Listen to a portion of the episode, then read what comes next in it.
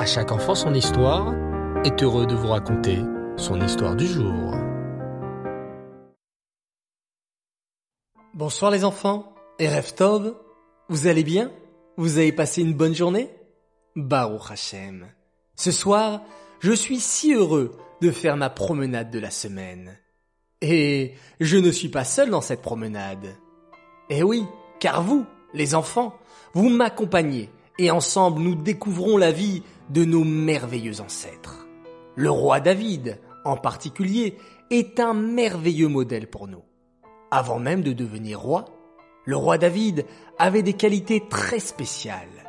Il aimait chanter pour Hachem, jouer de la musique, composer des Tehillim. Et, en tant que berger, il s'occupait de ses troupeaux avec beaucoup d'amour.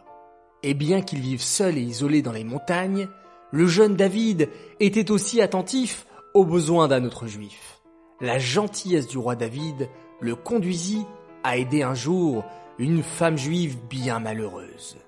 Écoutez plutôt cette histoire. Le premier roi du peuple juif n'était pas David. Il s'appelait Shaoul. Il est précisé dans les textes que Shaoul était âgé d'un an lorsqu'il fut nommé roi. Mais comment est-ce possible? Un an? Comment porter une couronne sur la tête et en même temps boire un biberon de lait? Alors, il faut savoir que la Torah voulait en fait nous apprendre que Shaoul était comparable à un bébé d'un an, c'est-à-dire il était pur de toute faute, comme un bébé âgé d'un an. C'était un sadique.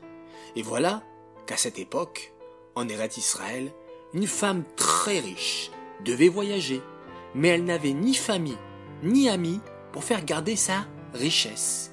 Elle décida donc de cacher toutes ses pièces d'or dans des cruches et les recouvra de miel. Plus personne ne pouvait deviner ce qui se trouvait réellement dans les cruches. Juste avant son départ, elle déposa les cruches chez son voisin.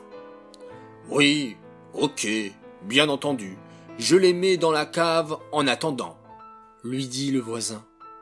La femme voyagea l'esprit tranquille pour plusieurs mois.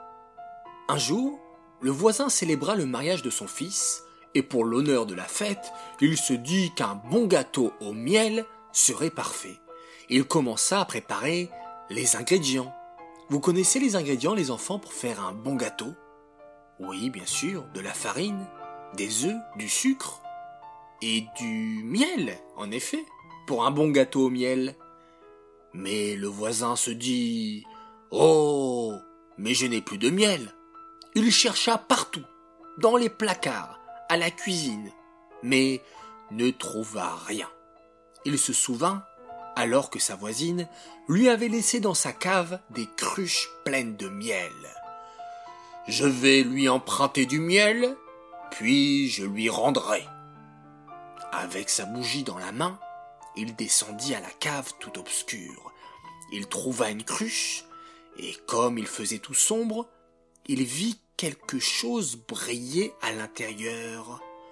Waouh De l'or Mais mais il y en a des quantités. Et là, de mauvaises pensées arrivèrent à lui. Oh, je vais devenir riche.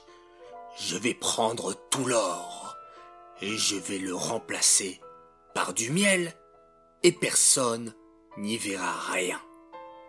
Aussitôt dit, aussitôt fait. La dame rentra quelques semaines plus tard de son long voyage Bonjour. Me voilà rentré. Où sont mes cruches de miel? Ah, oui, vos cruches, venez. Elles sont dans la cave, avec autant de miel que le jour de votre départ. Je n'ai rien touché. Oui, les enfants, ce monsieur a menti. Mais ne vous inquiétez pas. Hachem voit et entend tout. La dame rentra chez elle avec toutes ses cruches, afin de les vider au plus vite du miel et de laver son or. Mais quelle n'était pas sa stupéfaction lorsqu'elle découvrit qu'il n'y avait uniquement du miel et que du miel. Elle alla vite chez son voisin. Pardonnez-moi, mais où est mon or Votre or Quel or?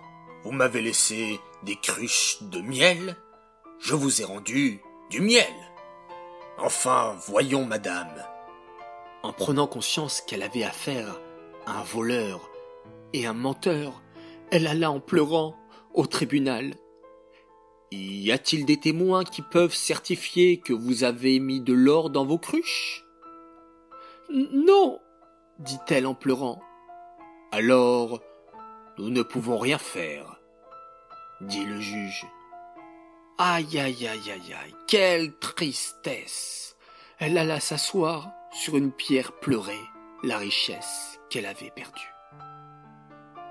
Des bergers passèrent avec leurs troupeaux pas très loin d'elle, et parmi eux il y avait David. Oui, David, qui n'était pas encore roi.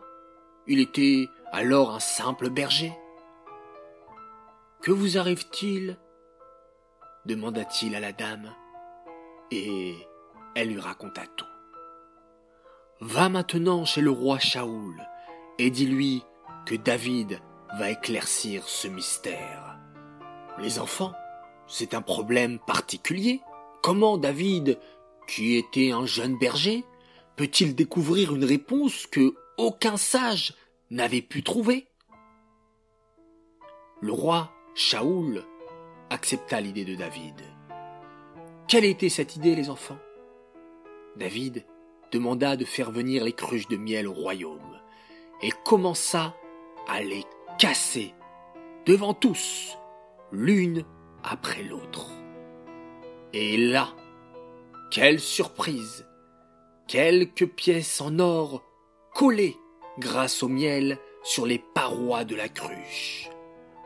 Tout le monde put admettre alors que ces cruches ne contenaient pas seulement du miel, mais surtout plusieurs dizaines et centaines de pièces en or.